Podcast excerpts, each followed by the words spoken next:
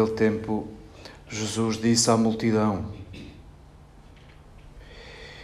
Se a vossa justiça não superar a dos escribas e fariseus, não entrareis no reino dos céus. Ouvistes o que foi dito aos antigos: Não matarás. Quem matar será submetido a julgamento.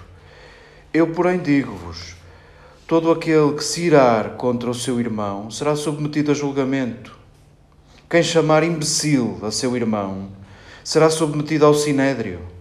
E quem chamar louco será submetido à hiena do fogo.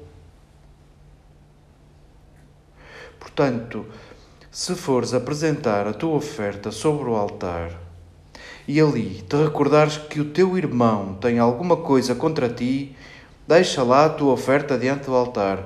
Vai primeiro reconciliar-te com o teu irmão e vem depois apresentar a tua oferta. Reconcilia-te com o teu adversário enquanto vais com ele a caminho. Não seja caso que ele te entregue ao juiz o juiz ao guarda e sejas metido na prisão. E em verdade te digo: não sairás de lá enquanto não pagares o último cêntimo.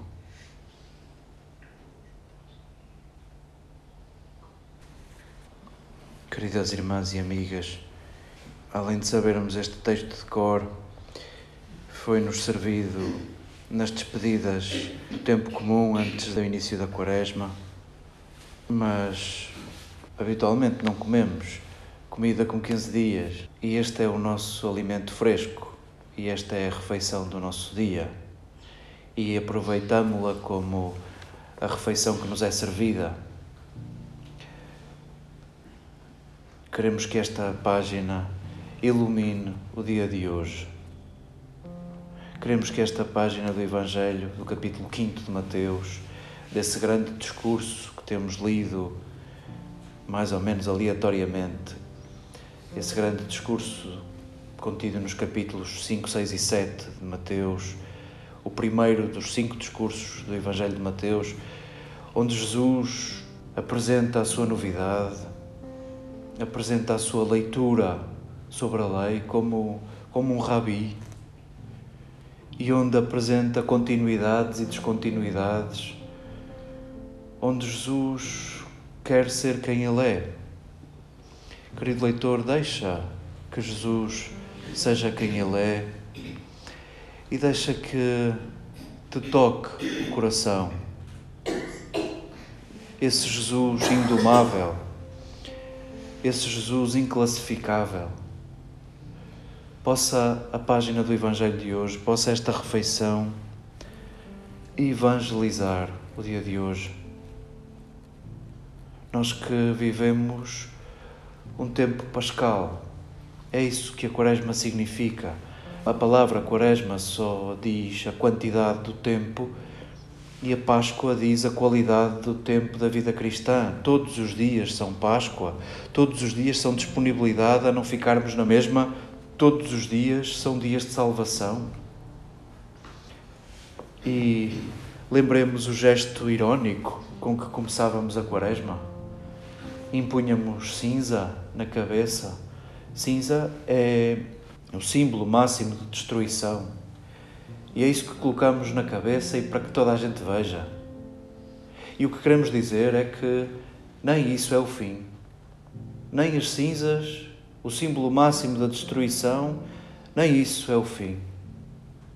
Mais forte que a morte é o amor. Recorda-nos o Cântico dos Cânticos e é isso que o início da Quaresma nos lembra. Se quiséssemos, é isso que acontece em todos os dias da nossa vida cristã. A morte não é o fim. Mais forte que a morte é o amor.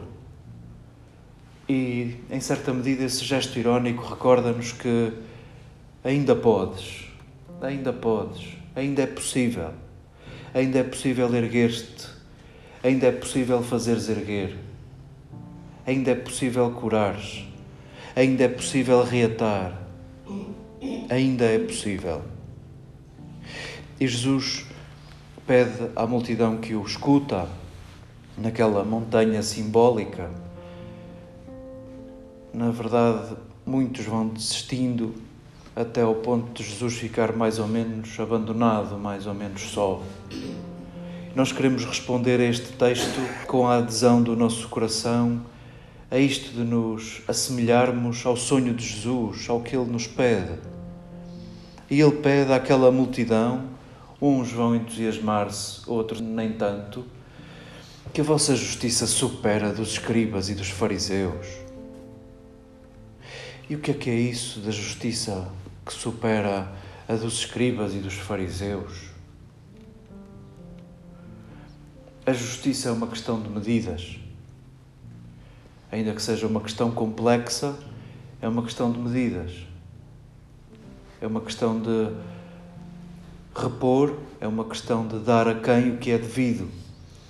É preciso fazer prova do que se perdeu, é preciso reconhecer a autoridade a quem para mandar a reposição, é preciso convencionarmos entre nós o valor das coisas mas tudo é uma questão de convenção e de medidas.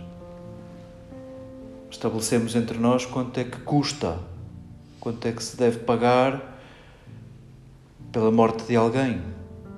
E vamos. Obviamente que não há justiça.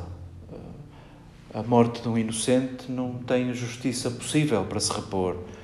Mas sim, entre nós acordamos que há uma medida, que há uma aproximação, uma convenção para repormos a justiça. E a justiça dos fariseus e dos escribas, talvez nesta escondida acusação de Jesus, a justiça dos fariseus e dos escribas é essa medida visível. É tudo o que se vê. E sim, os escribas e os fariseus, os escribas por conhecimento da lei, já que eram eles que a copiavam, os fariseus, já que eram exímios intérpretes, porque surgiram no tempo de influência helénica, os fariseus surgem como aqueles que dizem: calma, nós, a nossa cultura é tão digna como essa massificada, é tão bela, é mais bela ainda. E os fariseus dominavam muito bem a lei, porque se preocuparam em reapresentá-la aos seus conterrâneos, aos seus contemporâneos. Ambos dominavam muito bem a lei e são mais ou menos acusados por Jesus, porque vivem em mínimos, vivem em medidas e no visível. De facto, escribas e fariseus jogam, pelo que nos é dado perceber, no campeonato do cumprimento e do merecimento. E se cumprem a lei, e se cumprem o que está escrito, Deus é obrigado a retribuir-lhes com fortuna. E isso significa que não só vivemos de coração amarrado à medida e à lei, como amarramos o próprio Deus, como prendemos o próprio Deus. Jesus pede por um instante que olhemos com alguma lucidez para tudo isto e com alguma liberdade. Se a tua vida é para ser medida e se a tua vida vale por ser vista, o meu sonho não é para ti. O reino dos céus, isso que Jesus falava, é desajustado aos teus intentos. O que Jesus pede, em certa medida, é uma justiça liberta da vingança e uma vida liberta de medidas. Sim, insisto na frase, a vida com sentido, à maneira do convite de Jesus, será jogada no dom de si. E isto é muito vago, precisa que tu concretizes. E cada um precisa da sua consciência e da sua inteligência para perceber o que é que é isso de dom de si e o que é que é isso de viver para lá de medidas, o que é isso de viver em excesso, como Jesus viveu. Quanto mais vivemos e quanto mais amamos, e quanto mais nos deixamos amar, vamos percebendo que o amor é uma questão de excesso de medidas. Meus pais nunca fizeram contas do prejuízo que foi desde que eu nasci, do desequilíbrio económico e financeiro lá de casa, nunca me cobraram isto. E foi um grande desequilíbrio. E foi dar e dar e dar e dar. E recebiam sorrisos quando calhava. E foram recebendo obrigados quando calhava. Não houve retribuição, não foi um bom investimento. Porque o amor não tem previsão de risco, não tem cálculo. É isso de, de exagero. E Jesus pede-nos isso e possa este texto dizer-nos alguma coisa ao dia de hoje.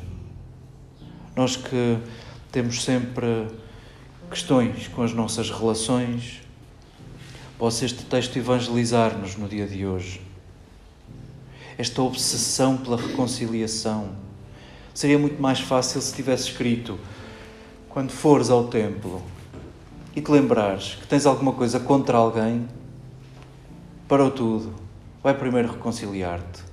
Esta fórmula seria mais fácil de escrever e mais fácil de, de, fazer, porque nós temos boa memória para aquilo que nos magoa.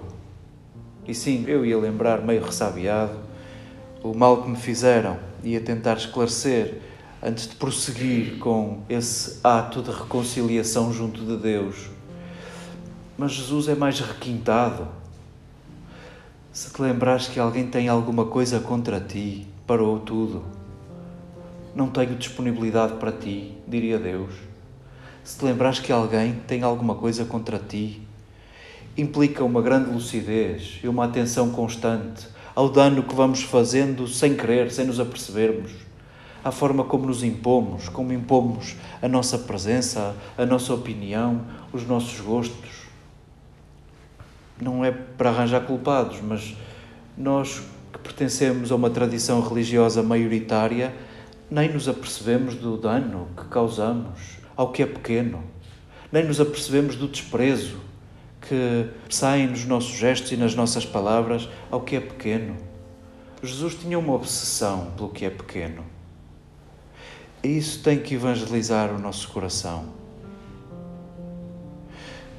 Há um trabalho pessoal a fazer e há um trabalho comunitário a fazer. Igreja Católica, se vais apresentar a tua oferta junto do altar e te lembrares que alguém tem alguma coisa contra ti, para tudo, não tenho pachorra para ti, não tenho disponibilidade para ti. Vai primeiro reconciliar-te, de modo exagerado.